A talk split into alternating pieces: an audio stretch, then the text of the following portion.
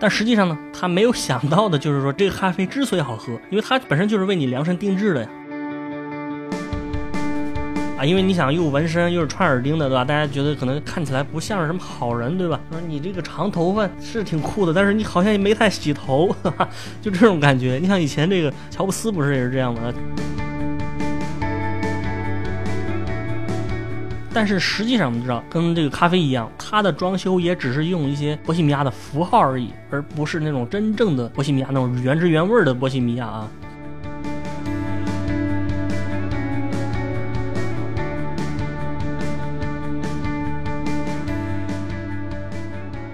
听众朋友们，大家好啊！我是范米阳，欢迎大家收听我们今天的民营电波。这一期呢，我们来聊一聊星巴克。然后我们的主题其实是想讲讲这个星巴克是怎么火起来的。大家知道这两天呢，星巴克是深陷舆论漩涡，也就是在网上挨了不少骂。前两天呢，看这个郭敬明以前出的一个书啊，它里面也写到了星巴克，就他写的这个内容呢，就让我感觉非常吃惊啊，特别惊讶。他说，如果他找房子的话，就是租房子或者买房子，他说楼下一定要有一家星巴克。而且他说，他人生当中的一个很大的梦想就是说，去西雅图的这个星巴星巴克总店去朝圣。我作为一个二十一世纪二十年代的人来讲，我看到这说法是非常吃惊的，就很震惊，从来没有听说过谁想去星巴克朝圣，对吧？很明显的，这个星巴克对于郭敬明来说，呃，或者说对于他的那个时代的人来说，它是非常有光环感的一种存在。但是另外一方面呢，我们也知道啊，就网上很多人骂星巴克，对吧？这些人对星巴克也非常讨厌啊，就觉得这个品牌太装了。啊，就觉得说这个星巴克，其实在国外，它其实就是跟那个兰州拉面或者沙县小吃似的，是一个那种大众的品牌，完全没有所谓的什么精致感、什么高级感之类的啊。只是说国内的这些消费者他在意淫，对吧？他自以为觉得自己很高大上，这是两种情绪，就是喜欢和不喜欢。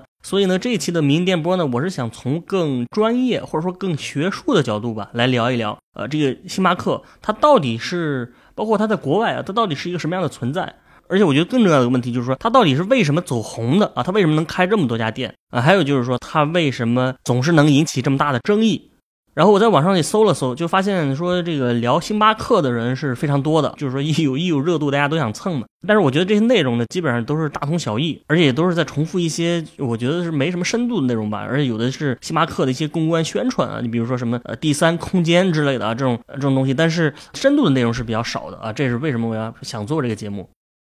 好，那我们首先呢，我要我要从一个很多人对咖啡的一个误会来先说起啊，就是说啊，你可能会认为说先有的星巴克，对吧？然后才有的像是雀巢这种速溶咖啡之类的工业化的咖啡产品，但是实际上呢，啊，其实是先有的速溶咖啡，然后才有的星巴克这种大型的咖啡连锁店。这里其实我就想说，这个美国和欧洲的一个咖啡文化的不同。欧洲的这个咖啡馆的这个文化是非常盛行的，对吧？你比如说像是啊巴黎啊、伦敦啊这种。它很早之前就有咖啡馆了，而且这个有的咖啡馆呢，动不动就是说几十年、上百年的一个历史啊。比如我们上期聊这个高级时装的时候，我们说法国大革命啊，其实这个法国大革命就经常被称为是说是在这个巴黎的咖啡馆里面孕育的革命啊。为什么呢？就是因为很多革命者当时其实就是确实就是在喝咖啡的时候在聊这事儿嘛。所以这是欧洲，但是美国又很不一样啊，因为美国它建国的时间是比较短的，所以它没有那么深厚的一个咖啡文化。美国其实也有喝咖啡的习惯，但是他们本身对于咖啡的这个品质啊、什么产地之类的，没有什么太大的追求，就是不太讲究。呃，它更多的是一个功能性的一个感觉，就是说你可以在路边的杂货店里面买到，或者什么快餐店、便利店都能买到。喝咖啡就像这个什么吃鸡蛋、喝牛奶差不多，就是非常平民化、非常大众化的一件事儿。从美国建国到二战之前，差不多都是这样的。但是到了二战之后，这个情况就开始起变化了。二战之后有一个什么变化呢？就是说，呃，六十年代之后啊，美国有一个社会阶层，他们的力量就扩大了。这阶层就是白领阶层啊，因为白领的出现嘛，它跟产业一些发展有关。那么二战之后呢，它的美国商业啊、产业这方面就更发达了，所以它的白领群体也就更多了啊，也就是说，中产阶级就更多了。我们知道这个中产阶级其实它是有几个特点，对吧？一个是说中产阶级的受教育程度比较高，另外呢就是说中产阶级一般会有这个身份焦虑。首先你可能就是说你会羡慕比你阶级更高的人啊，你可能会从文化上啊、从穿着上去模仿那些更高阶级的人。另外一方面呢，导致中产又不想被归为无产阶级，或者不想被归为这个比他更低的一些阶级。所以他就特别想从这个文化方面吧，包括这个消费品方面进行区分。所以战后呢，美国企业出现了一个潮流，什么潮流？就是品牌化的潮流。可以说，品牌这种东西啊，尤其是我们现在比较了解的一些大众的品牌，它其实就是依托于中产阶级起来的。你其实可以观察一下你身边的人，比如说像是我们父母的那一辈啊，他们买东西其实没有那么强的品牌观念。你比如说，咱们有时候总是嘲笑别人去穿一些山寨的鞋子，你你比如说像这个 New Balance 啊，它就特别多山寨的，什么新百伦对吧？新八伦啊，你什么纽巴伦，乱七八糟的。啊，咱们可能觉得这东西不太入流啊，你去看县城的一些购物中心里面都有这种东西，对吧？你就想什么人会买这种东西啊？这不是山寨的吗？但是实际上对于人家这消费者来讲呢，其实他没有太大的这种品牌观念啊。其实对他来说，他这个就是一个穿着还不错的一个鞋子啊，就没太多别的意思。但是咱们城市里面的中产阶级群体，一般他们是会特别注重品牌的，对吧？我相信我们听众当中可能会有一些中产阶级，或者说你就是受过所谓的啊受过教育的这种群体，我相信大家是，就是说你一定是很看重品牌的。比如说，我就有一个朋友啊，我就感觉他其实比我还中产阶级。就说他骑共享单车，他也是非常看重品牌的。他说我骑这个单车，我只骑摩拜啊，我从来不骑这个哈罗单车啊。然后我就劝他，我说其实这个哈罗单车它骑起来是更舒服的，因为它这个座位比较软，对吧？但人家是有自己的品牌要求，就是宁可走路也不骑哈罗。你想这种对于品牌的追求，一定是这个所谓受教育群体或者中产阶级才有的。比如说，人家一个普通的打工仔，人看到你这种行为，其实是觉得很难理解的，甚至说有些可笑的，对吧？就是说你这人快三十岁了，按说都是而立之年了，对吧？你还这个整天骑共享单车上班，整天搁这叭叭的，就是说什么这个品牌啊，乱七八糟的，对吧？你不觉得很埋汰吗？对于一个没有品牌观念的人，他可能是这样看你的，但是你自己是不会这么觉得的。所以战后的美国也是这样啊，就是这中产阶级都很看重品牌，这个也确实有很多针对他们的品牌在美国开始流行、开始发展。比如你拿这个汽车，像是什么 Mini Cooper 啊、迷你，还有像是什么 Zara，还有这个 H&M 这些快时尚的品牌。吃的方面，你比如说什么全食超市之类的，就是主打有机食品的。还有我们很熟悉的这个苹果，对吧？当时就是苹果电脑。其实这些品牌都是这一类的啊，就是说他们首先都是品牌形象非常好。你比如说苹果就是高端电脑。全食超市就是高端食材，然后 Zara 的衣服呢，啊，就你就觉得它很有设计感，所以说呢，他们这个品牌形象很好。但是另外一个方面呢，他们又有一个共同特点，就是说价格不是太贵，也就是它可能比其他的普通的牌子要稍微贵一些，但是你还是能够买得起，对吧？因为你要取悦中产阶级的话，你首先形象得高大上，然后另外价格又不能太高，因为太高就买不起了。仔细看一下，这类的品牌其实都是有这个特征。那么听到这儿啊，你可能知道我想说什么了啊？你可能说，是不是就是这个星巴克的老板，也就是霍华德·舒尔茨，对吧？他是不是就是顺应了这种中产阶级品牌化的趋势，然后推出了星巴克，然后一举成名，对吧？一下子成功了？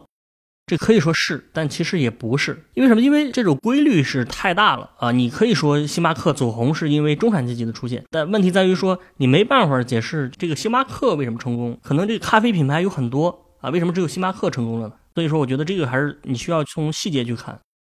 美国咖啡这个领域啊，战后呢也确实出现了变化。其实这个变化就是高端化。六十年代呢，就有许多工业化的咖啡品牌，尤其是这个速溶咖啡，它也开始想走高端路线了，推出了一些有特色的一些咖啡，比如说什么瑞士摩卡咖啡，什么荷兰巧克力咖啡。还有这什么维也纳咖啡之类的，然后他们就在广告里宣传说，都是以前欧洲的贵族才会喝的啊！你喝我们这个维也纳这个速溶咖啡，你就有了欧洲的品味啊，你就有了欧陆贵族的感觉啊！你再也不是一个没文化的这美国大老粗了啊！但是你想啊，你想这种宣传，你觉得能成功吗？这个很显然是不可能成功的，因为很简单，因为你这个产品本身就是一个速溶咖啡嘛，对吧？你这个品类它就注定了说你这个东西高级不到哪儿去。这个其实就是跟方便面一样嘛，跟泡面一样啊，你就可能是有贵的有便宜的，但是整体而言，它这东西本身就很难高端起来。大家看了这速溶咖啡的这广告，就是说你我素不相识，对吧？你为何把我当傻子啊？你对吧？你这个什么所谓的欧洲品味，其实人家一喝就知道，你就是在这个咖啡粉里面加了一些什么白糖啊、什么奶粉之类的，就是一股廉价糖精味儿，而且根本也不好喝啊。所以说这一类的强行往高端了吹嘘的这个这个产品，就是很难成功。这个就像我最近看到一个电梯广告，对吧？电梯广告可能大家也注意过，就是有一款女士的产品，就特别洗脑。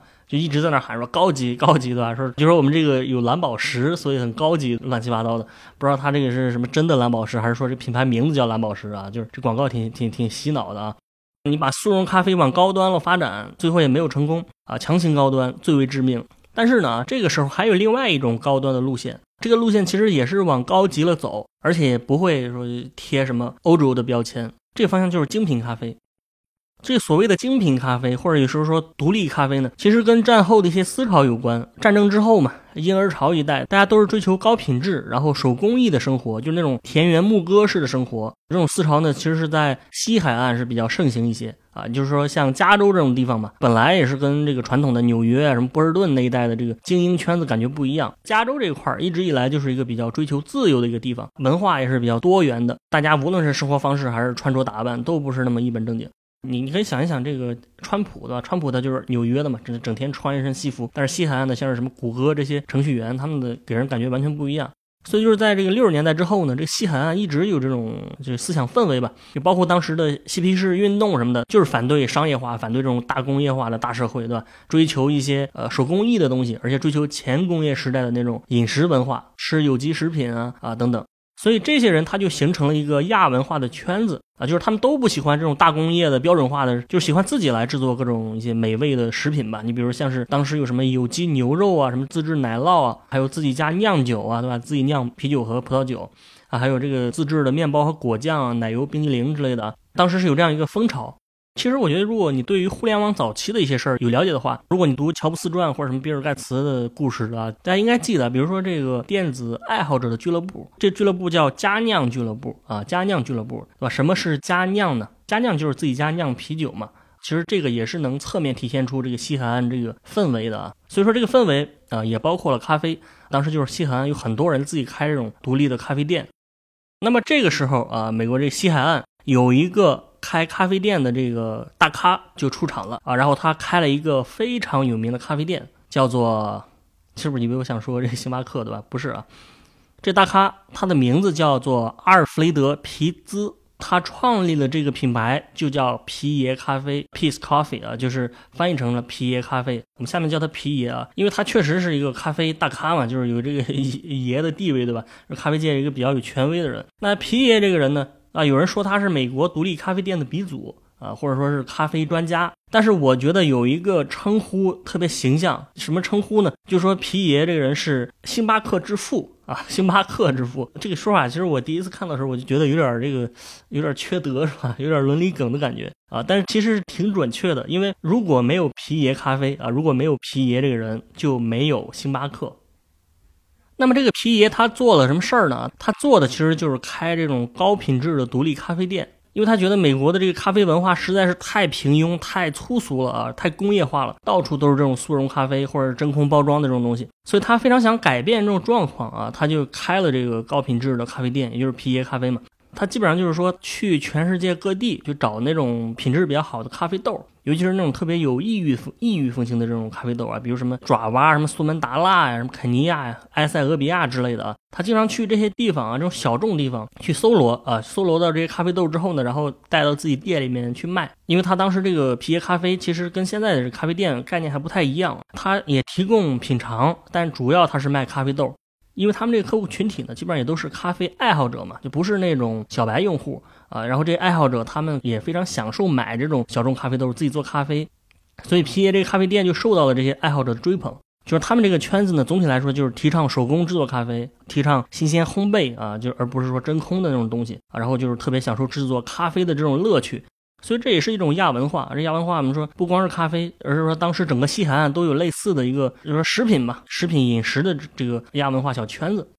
然后为什么说皮耶是星巴克之父呢？其实因为星巴克一开始是模仿的皮耶。大家可能知道啊，说这个星巴克它是一个西雅图的一个企业，那我可能也知道说星巴克的这个这个老板吧，啊，董事长 CEO 他是叫霍华德·舒尔茨，对吧？很多人会以为说这个霍华德·舒尔茨他是星巴克的创始人。但实际上啊，实际上他并不是创始人，他是后来加入的，而且是在星巴克已经成立了十年左右的时候加入的。那星巴克的创始人呢，他是另外三个人啊，他们也都是西雅图的。我们知道这个西雅图和旧金山，他们都是美国西海岸的嘛，只不过是西雅图是比较靠北，靠加拿大，然后这个呃旧金山湾区这地方是靠南的啊，所以这这三个创始人他们都是西雅图的咖啡爱好者。然后他们有一次去湾区的时候，就发现了这个皮耶咖啡，而且他们也非常。仰慕皮爷这个人嘛，所以他们觉得皮爷这个咖啡店非常不错啊。他们就是说动了这个歹心啊，不是不能说动了歹心啊，动了这个好心，就说我们也想在西雅图开一家自己的这个皮爷咖啡啊，就是咱们老西雅图人自己的咖啡店。所以他们就跟皮爷说，我想开了，对吧？我想开了啊，我想开这咖啡店了。然后皮爷呢也非常支持他们的想法，就是一是因为说皮爷这个人呢他是比较德高望重的，他是比较能够传播这个咖啡文化。然后另外就是说，哎，这三个人答应说开店之后从皮爷这儿购买这个咖啡豆，所以这是一个双赢生意合作嘛。而且这三个人当时其实根本就不会做咖啡啊，皮爷是现场教他们做咖啡。所以你想啊，这三个人他们做咖啡学的是皮爷，对吧？灵感是来源于皮爷，然后商业模式也是想学皮爷，所以他们给自己的咖啡取名叫取名叫星巴克啊，取名叫星巴克。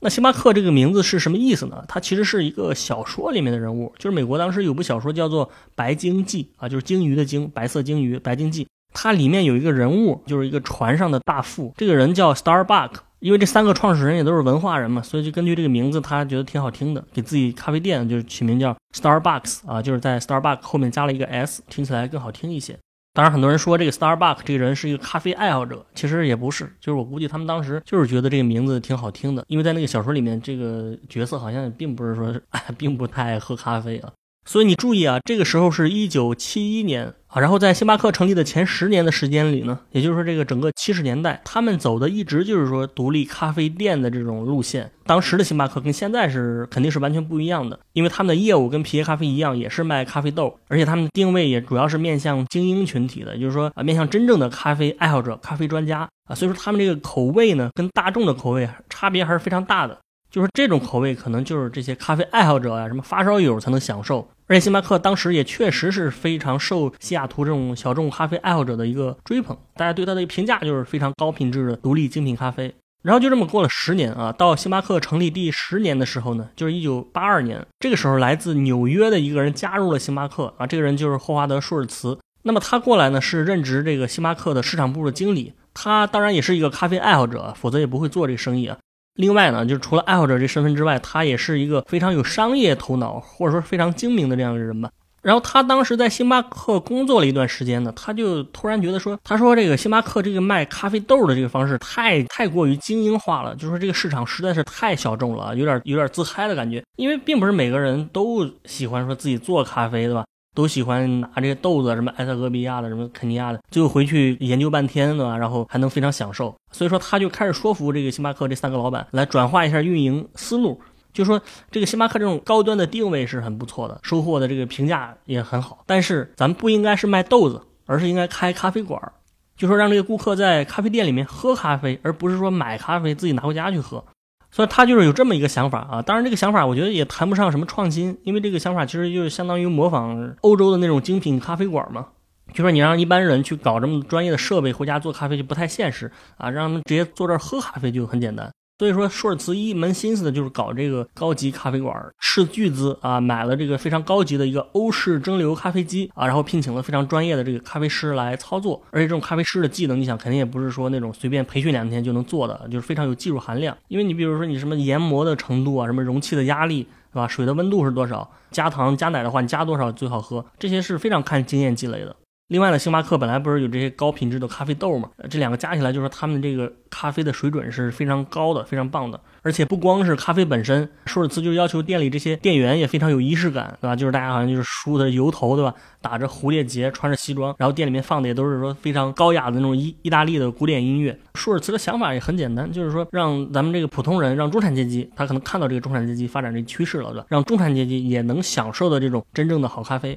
听到这儿，你可能会说了啊。你说，你看这个星巴克终于成功了，对吧？原来星巴克就是这么一回事儿，就是原来就是高端的喝咖啡的路线啊，提供好咖啡，然后这个舒尔茨就成功了，然后咱们节目就结束了，对吧？就是可以大家再见了。但是啊，但是现实不是这样的，舒尔茨他这个想法很好，但实际上呢，他这个高端咖啡馆的这个尝试是失败了。其实道理还是很简单啊，就是说你自己认为的所谓这种真正的好咖啡，那么大众呢还是。其实还是接受不了的。就说舒尔茨他花了很大的成本来推动啊，来宣传这个好咖啡，但是普通的消费者是接受不了这种味道的。最后来的也是这个小众群体，所以可以说这种精品咖啡的模式呢，它能够支撑起一个独立咖啡店，因为毕竟星巴克当时运营了十年嘛，能维持下去。但是舒尔茨他是一个有商业追求的人，如果他想开连锁店的话，他就发现这个模式完全行不通啊，因为当时他这个精品咖啡，啊，这个高级咖啡也是开了几家连锁店，但是。扩张不下去，就是说这个受众有限啊，就大众的市场接受不了那种小众的东西，所以这个失败呢，可以说是把舒尔茨狠狠的教育了一下，对吧？就是啪一下打了他的脸啊，所以这个舒尔茨就开始黑化了，对吧？就是说这个整天搞这种什么高大上的东西，什么精品咖啡，什么印尼咖啡豆啊，意大利咖啡文化什么的，你搞了半天，发现人家根本就接受不了。所以这个时候，舒尔茨开始从他这种幻想或者说这种美梦当中醒来了啊。所以当时呢，星巴克也正好发生了一件事儿，就是说到了一九八六年的时候，这个阿尔弗雷德皮兹，也就是皮爷这个人，他想把这个皮爷咖啡卖掉，就不想干了。然后星巴克这三个创始人呢，你想他肯定会觉得是接盘的机会来了，对吧？觉得圆梦的机会来了。因为他们没有舒尔茨这种商业追求的，他们就是真正的想做咖啡，所以他们就是他们就把这个星巴克直接卖给了舒尔茨，要直接转给他了。然后我说我要去做真正的精品咖啡，就是说把这个皮耶咖啡给买下来啊。然后这个山寨的这个山寨的皮耶皮耶咖啡，这星巴克就直接卖给你了，你自己想怎么弄怎么弄吧，我们不管了。所以说这个时候呢，这个舒尔茨就完全掌控了这个星巴克啊。然后他就是说基于以前的这些教训，就是再一次改变了啊，完全颠覆了以前的运营思路。这一次的策略的改变，才是让星巴克真正取得成功，也就是说奠定了我们今天这个星巴克的模式。那么这个舒尔茨他是用的什么策略呢？他这个策略呢，如果用一句话来总结的话，其实就是说用高端咖啡的符号，但是要用平民化或者大众化的口味。也就是说，这个舒尔茨意识到了，他说，如果你把生意从呃精品的咖啡扩展到中产阶级的话，你原来的思路就是完全。行不通的，因为中产阶级从口味上来讲，他接受不了这个比较偏门的小众的咖啡的味道，而且他们也没有什么真正的那种咖啡鉴赏能力。也就是说，他们的口味实际上是跟以前的速溶咖啡的那个消费者是没有什么本质区别的啊。但是呢，你又不能真的给他们速溶咖啡，对吧？你如果真的说我这就是一速溶咖啡店，那人家就感觉太 low 了啊，就不符合他们这种精致的阶级定位，对吧？不符合这种高级感。所以这种情况下呢，这舒尔茨开始对星巴克做一系列的改造。他改造第一步肯定就是先把咖啡的口味给做了一种根本性的改变，其实就是从小众口味变成大众口味嘛。你想原来他这个口味，他用的这些什么乱七八糟的咖啡豆啊，它肯定不是那种大众市场上常见的那种，就是这一类的咖啡，它可能喝起来更苦一些，或者是或者是更酸一些，或者要么就是味道很怪，就需要一定的咖啡基础你才能品鉴这种，普通人是欣赏不了这种说可能有点极端的口味啊。普通人他需要的咖啡的味道，可以说就是说，呃，不要那么重啊，比较温和一些比较好。而且大家都是喜欢这个加糖加奶的啊，他们喝的其实不是真正的那种咖啡啊，其实他们更喜欢可能是喝这种类似于咖啡饮料的这种东西啊。包括后面星巴克在九十年代推出的这个星冰乐嘛，星冰乐，那星冰乐其实不就是咖啡味儿的一个这种类似于呃奶昔或者是冰激凌饮料这种感觉啊？那这种东西跟那个蜜雪冰城的这种冰激凌奶茶是没有什么太本质的区别的，也就是它不是真的喝咖啡，它其实就是。喝一点这个带有咖啡味儿的这个甜品，啊，所以说舒尔茨抓住了这个洞见，他就把这个星巴克变得味道跟以前完全不一样了，而且他也不请以前那种专业的咖啡师来做咖啡了，对吧？也不用以前那种呃手动咖啡机了啊，现在就是说咖啡机都是全自动的，而且我这个店员是你比如说找一个大学生，可能短期培训两天就能上岗啊，完全没有什么操作门槛，就是说他在这个事情上变得非常大众化。啊，这是口味方面的改变啊。品牌方面，舒尔茨是用了一系列的这个高级咖啡的这种这种符号吧，来彰显这种小众咖啡的高级感。啊，你想这个品牌形象塑造，那你肯定不能是真的奔着蜜雪冰城那种定位去啊。所以舒尔茨他给星巴克设计了一系列非常能体现高级感的东西，或者说能体现专业咖啡感的东西，其实就是一种符号嘛。他说：“这个消费者跟星巴克的所有的触点啊，其实就是接触点，包括你的 logo，对吧？你的包装，什么室内环境、服务风格，还有各种平面展示，还有这个什么杯子啊，还有你的背景音乐啊，甚至这个大中小的这个杯型，都做了一系列的策划，就是就是确保让消费者在跟咖啡店的每一个接触点都能够体现出高级的感觉。但你比如说最简单来讲，它这个所谓的中杯、大杯和超大杯啊，也就是罗永浩打脸的那那那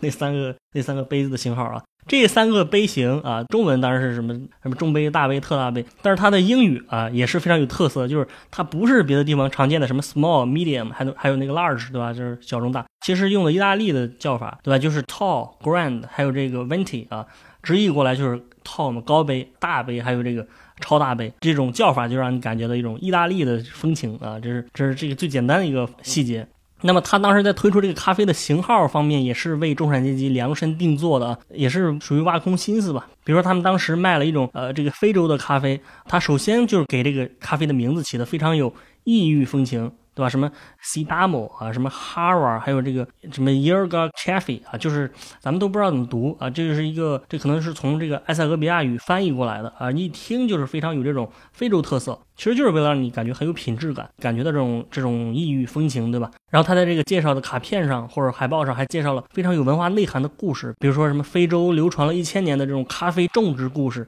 不光是讲故事，而上面给你画上这种啊，这种非常美好的非洲啊，然后咖啡农场的这种田园风光式的这种图片啊，店里面也布置上这个非洲民间咖啡传说的这个画作，然后还有当地特色的这个纺织品摆在店里面，就说他用这种一整套的东西啊，来给你传达这种这种高级感、这种专业感啊，就说我们这个咖啡，你看。我们是从非洲啊，远离这个美国喧嚣的这种大城市、这种工业社会，从非洲给你来的一种纯天然的咖啡啊。我们我们不生产咖啡，我们只是咖啡的搬运工，对吧？而且这种传承了上千年的手工技术，直到现在都没有失传啊。我们这个专门跋山涉水为你而来。然后你想这些中产阶级的消费者呢，他一看到这些图片、这些介绍，感受这个氛围，他就立刻被感染了，对吧？立刻破防了，然后就就是非常激动，说我一定要点一杯这个啊！点完之后呢，他一喝，他就觉得这个实在太好喝了，对吧？这个口味非常特别，而且跟平时喝的咖啡不一样，这个非常可口，而且非常有非洲的风味啊！就是这个非洲的这个咖啡文化果然跟我们完全不一样。但实际上呢，他没有想到的就是说，这个咖啡之所以好喝，因为它本身就是为你量身定制的呀。啊，这个口味本身就是工业化的口味，你习惯的那种工业化的口味，再加上一点你能接受的特色香料而已，对吧？如果真的把非洲的咖啡给你运来，你估计可能根本就是就就不会觉得这么好了，对吧？可能当场就接受不了了啊。所以这是舒尔茨的一个策划，而且不光是这种名字、这种产品的包装啊，星巴克的店里还是继续摆着原来卖的那种精品咖啡豆。但是这个时候，这些精品咖啡豆的这个呃功能就变了啊，原来就是确实是盈利的嘛，但现在他就故意把这些就是包装非常华丽的这个咖啡豆摆在这儿，其实就是让消费者感觉说你喝的这个咖啡，你看就是我们摆的这些高级咖啡豆做的，对吧？然后消费者就会获得一种满足感。所以说，其实这个咖啡豆也是起到一种符号性的作用啊，其实成为了一种维持品牌调性的这样一种存在。啊，就是像我们上期讲那个法国高定的那期，高定啊，高级定制也是变成了一种品牌符号。而这服装企业、这时装企业，它盈利点不是什么高定啊，可能就是香水。但是这个高定，它毕竟对于维持品牌高级感、维持这个烘托这个烘托这个气氛是非常有用的啊。所以你现在去星巴克看，它依然摆了很多卖咖啡豆嘛，啊，就是这个包装一般都是非常好看，而且有这种各个不同地区的这种民族特色或者呃国家特色啊，是就这一类的东西。那除了这种产品本身的一些考量呢，那星巴克在它的这个店铺设计上面，当然也是花了很多心思啊，就是为了展示这种手工质感，展示这种民族风情啊，然后还有精品咖啡的这种形象啊，也是用了很多符号性的这种东西来吸引中产阶级消费。我们拿这个早期星巴克很喜欢用的一个室内装修的风格来举例子啊。就当时星巴克看中了这个西海岸特别流行的这个波西米亚风格啊啊，因为这个波西米亚风格呢，在大众的眼中，尤其是在那些不怎么去咖啡馆的人的这个眼中的，就是高级咖啡厅的这种象征。当时很多西海岸的这个文化精英，你比如说一些作家了、评论家，或者说电影编剧、导演什么的，反正这一类的文化精英呢，他们就就是会很喜欢去波西米亚咖啡厅。波西米亚风格，它其实一开始跟这个嬉皮士运动有关的，其实它是一种包含了这个服装啊，还有室内设计啊，还有平面设计的这一个审美风格吧。因为波西米亚这个词儿，你你想，它本来是欧洲的一个地方，然后大家经常说。什么吉普赛人啊，有那种感觉，就是非常自由、非常浪漫化。可以说，这个波西米亚是审美吧，其实也是一个亚文化的圈子啊。就是很多青年，他们不光把自己的这个家里布置的是波西米亚风格，而且他们本身也是留着长头发，而且就是留着什么那种非常看起来非常有有情调的胡子，对吧？然后脸上搞一些穿孔、什么刺青之类的。然后这些小众群体呢，就人们对他感觉是有点复杂的啊。一方面感觉就是好像，哎，好像审美挺有特色的哈，就是觉得哎，这个东西还挺高级的，对吧？很有特点。但实际上在生活中呢，这些人可能又不是特别被主流接受。啊，因为你想又纹身又是穿耳钉的，对吧？大家觉得可能看起来不像是什么好人，对吧？就是你这个长头发是挺酷的，但是你好像也没太洗头，哈哈就这种感觉。你像以前这个乔布斯不是也是这样吗？乔布斯年轻的时候就是整天吃素什么，对吧？也不洗头也不洗澡啊，每天口头禅就是说我要去印度，这个生活不止眼前的苟且，还有诗和远方的田野 啊，就这种感觉。去印度就跟咱们这儿前两年流行这个去西藏一样的，去远方啊，就这种感觉。所以说，这个舒尔茨他很精明的商人嘛，他就觉得，哎，我应该在自己的咖啡店里面也用这种波西米亚的风格。但是实际上，我们知道，跟这个咖啡一样，它的装修也只是用一些波西米亚的符号而已，而不是那种真正的波西米亚那种原汁原味的波西米亚啊。你比如说星巴克可能是会在打光上可能会用这种比较有情调的色调。然后在墙上可能会贴一些什么波西米亚的海报，就比如说那种欧洲那种海滩骑摩托那种那种人啊，但实际上确实就是我们可以说就是用刻板印象的东西啊，就有点像说你如果想贴中国风格的啊，你就搞一个熊猫对吧？搞一个太极图什么的，这个这个太极阴阳这个是最简单的。但其实我们都知道这个东西不是真正的中国，或者或者说中国还有很多其他的东西啊，你就不光是这种符号性的东西，因为真正的这个波西米亚风格，它其实里面是很混乱，有有混乱感的。就是那个报纸什么丢的乱七八糟，而且这个可能还有各种标语什么的啊，政治性的诉求的标语，包括他们在店里可能会举办一些什么诗歌朗诵活动啊、辩论会啊，甚至还有各种政治机会。那么星巴克肯定不会做这些，对吧？他用的就比较简单，就是比如说在咖啡杯上自己印一些这个波西米亚的一些活动家呃比较 比较喜欢、比较赞同的一些什么名言警句、名言警警句上去啊，有点像这心灵鸡汤的感觉。啊，但实际上他们的设室内设计本身跟宜家一样，就是说还是是非常简洁、非常现代的，但是只是会用一些这种符号。所以说，这个星巴克当时这个我举的这个案例里面，它其实就是一个非常净化版的波西米亚风格，对吧？或者说是一个带有波西米亚符号的这样一种大众的平民的咖啡厅。但是这种风格就非常吸引中产阶级。中产阶级到了星巴克之后，就感觉说这个咖啡店实在是太有情调、太有品味了。不光是很波西米亚，而且它很干净、很安全，对吧？就完全不会有那种浑身刺青的人在啊。所以说这里就是说，既小众又有逼格，既波西米亚又不用真的去跟那些搞波西米亚的人去接触。其实你想想，这个心态也是，呃，虽然咱们是以戏谑的口气说的，但是也不奇怪，对吧？其实我们现在也是这样。你比如说，大家都非常喜欢看这个像李子柒的这个田园生活的这些视频，对吧？觉得特别美好，特别远离城市的喧嚣啊，心灵得到了慰藉。但是现实中是没有几个人真的去回到说，我放弃这个城市生活，我看完李子柒的视频，我去村里面去种地，对吧？对吧？很少有这种啊。李子柒他其实给你展现的也是一种进化版的，或者说符号版的，甚至说刻板印象版的这种农村的田园生活。啊，当然，咱们不是为了给大家讲这个波西米亚是什么东西啊，我只是拿这个它初期的一种装修风格来举例子啊。其实这个它这个装修风格也是啊有一直有变化的。你去现在去呃这个星巴克去看，你可能不是波西米亚风格，但是它肯定是让你带入到一种可能更高端的、更高级的一种文化里面的。所以说，就是通过这一系列的设计呢，那星巴克它其实就是提供了一种非常有质感，对吧？看起来非常有咖啡文化。让你让你感觉仿佛自己置身于这个精品咖啡店啊，非常高大上的一个地方，而且你还觉得他们这个咖啡非常好喝啊？为什么？因为这个好喝是打引号的，就是说它其实只是适应你的口味而已，定位很准确，就是既满足你的这个中产阶级的这个品味啊，这个这个口味啊，然后又能让你获得一种文化享受和身份认同。所以当时市面上这一类的企业是不多的。我们刚才说了，因为市场上要么就是真正的那种小众的咖啡。对吧？要么就是工业化的这种什么速溶咖啡，但是像这种有小众感觉的速溶咖啡，对吧？或者说打着精品咖啡旗号的这个大众咖啡啊，你是真的不好找。所以星巴克就是看准了这个机会点，所以它才真正的开始火了起来，对吧？就是后面发展非常快，就是星巴克在采用这个战略的第二年啊，就在加拿大开了分店，后面就是开启了这个整个的这个扩张模式。所以你想啊，所以你想一件事儿，就是说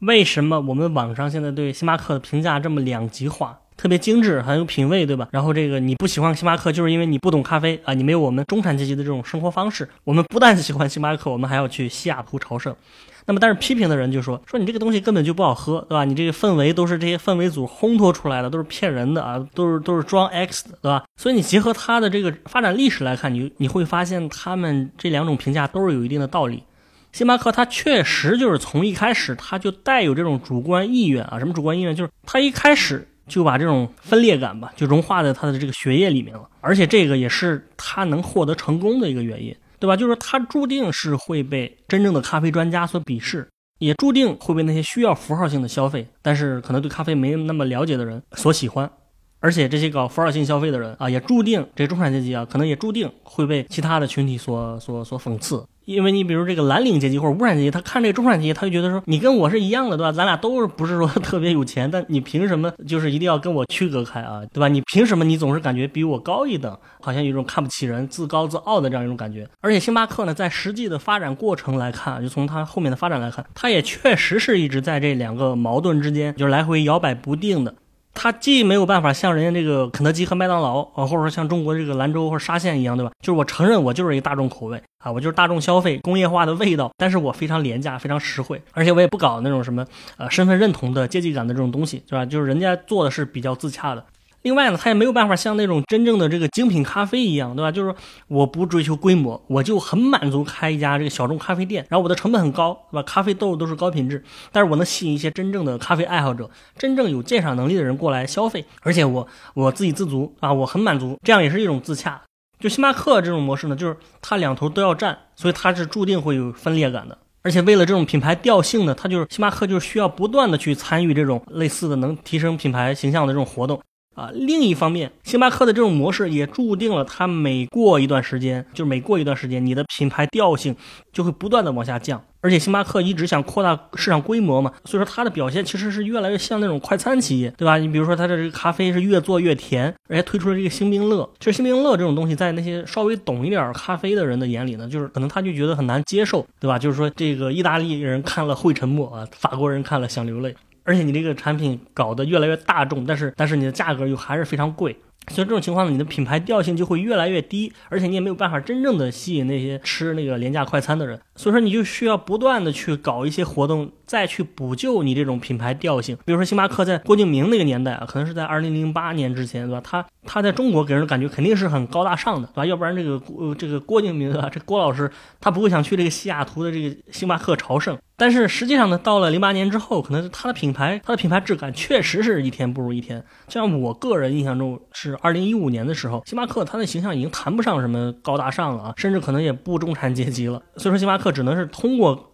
做各种活动来修补这种品牌缺陷。你比如说，二零一七年的时候，他们在这个静安静安区啊，兴业太古汇这边开了一个星巴克上海烘焙工坊，就这个这个是非常大的一个工坊啊。然后这个店开的很专业，非常高大上，所以它的品牌形象又被挽回挽回了一些。但是你可以想见，在未来，就说随着时间的推移，以及它这种品牌下沉的这种策略，它的品牌调性、它的品牌质感还是会不断的往下走。这种分裂感是它永远都破不了的一个魔咒啊！因为这个东西就是它最本质的、最本质的商业模式、最本质的营销手段。而且，如果你仔细观察一下这个星巴克的这个全球的门店数量吧，你会发现它除了美国和加拿大，它其实最主要的就是中国、韩国啊、日本。这几个亚洲国家，它的门店比较多，因为他想进欧洲市场的话，是没有人认可他的，就很难。他只能集中在这些，就是说没有太深的咖啡文化的这个地区。实际上，我们中国传统来讲是没有喝咖啡的这个习惯的啊。我们在便利店那一期我们讲了嘛，就是说欧美每年的平均消费咖啡是二百到三百杯左右，但是中国也就是在六七杯、七八杯的样子，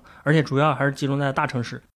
今天的节目呢，我觉得总结起来就是说，网上对于星巴克的这些争论啊，我觉得除了跟我们现在一些社会氛围有关，但其实最本质上可能跟它的这个星巴克的这个运营模式和这个商业模式是有关系的。这种分裂感其实就是星巴克它的一个品牌基因，也就是说它的这个品牌源代码，其实就决定了今天这种舆论争议后面还会有，而且会伴随这个品牌的一生。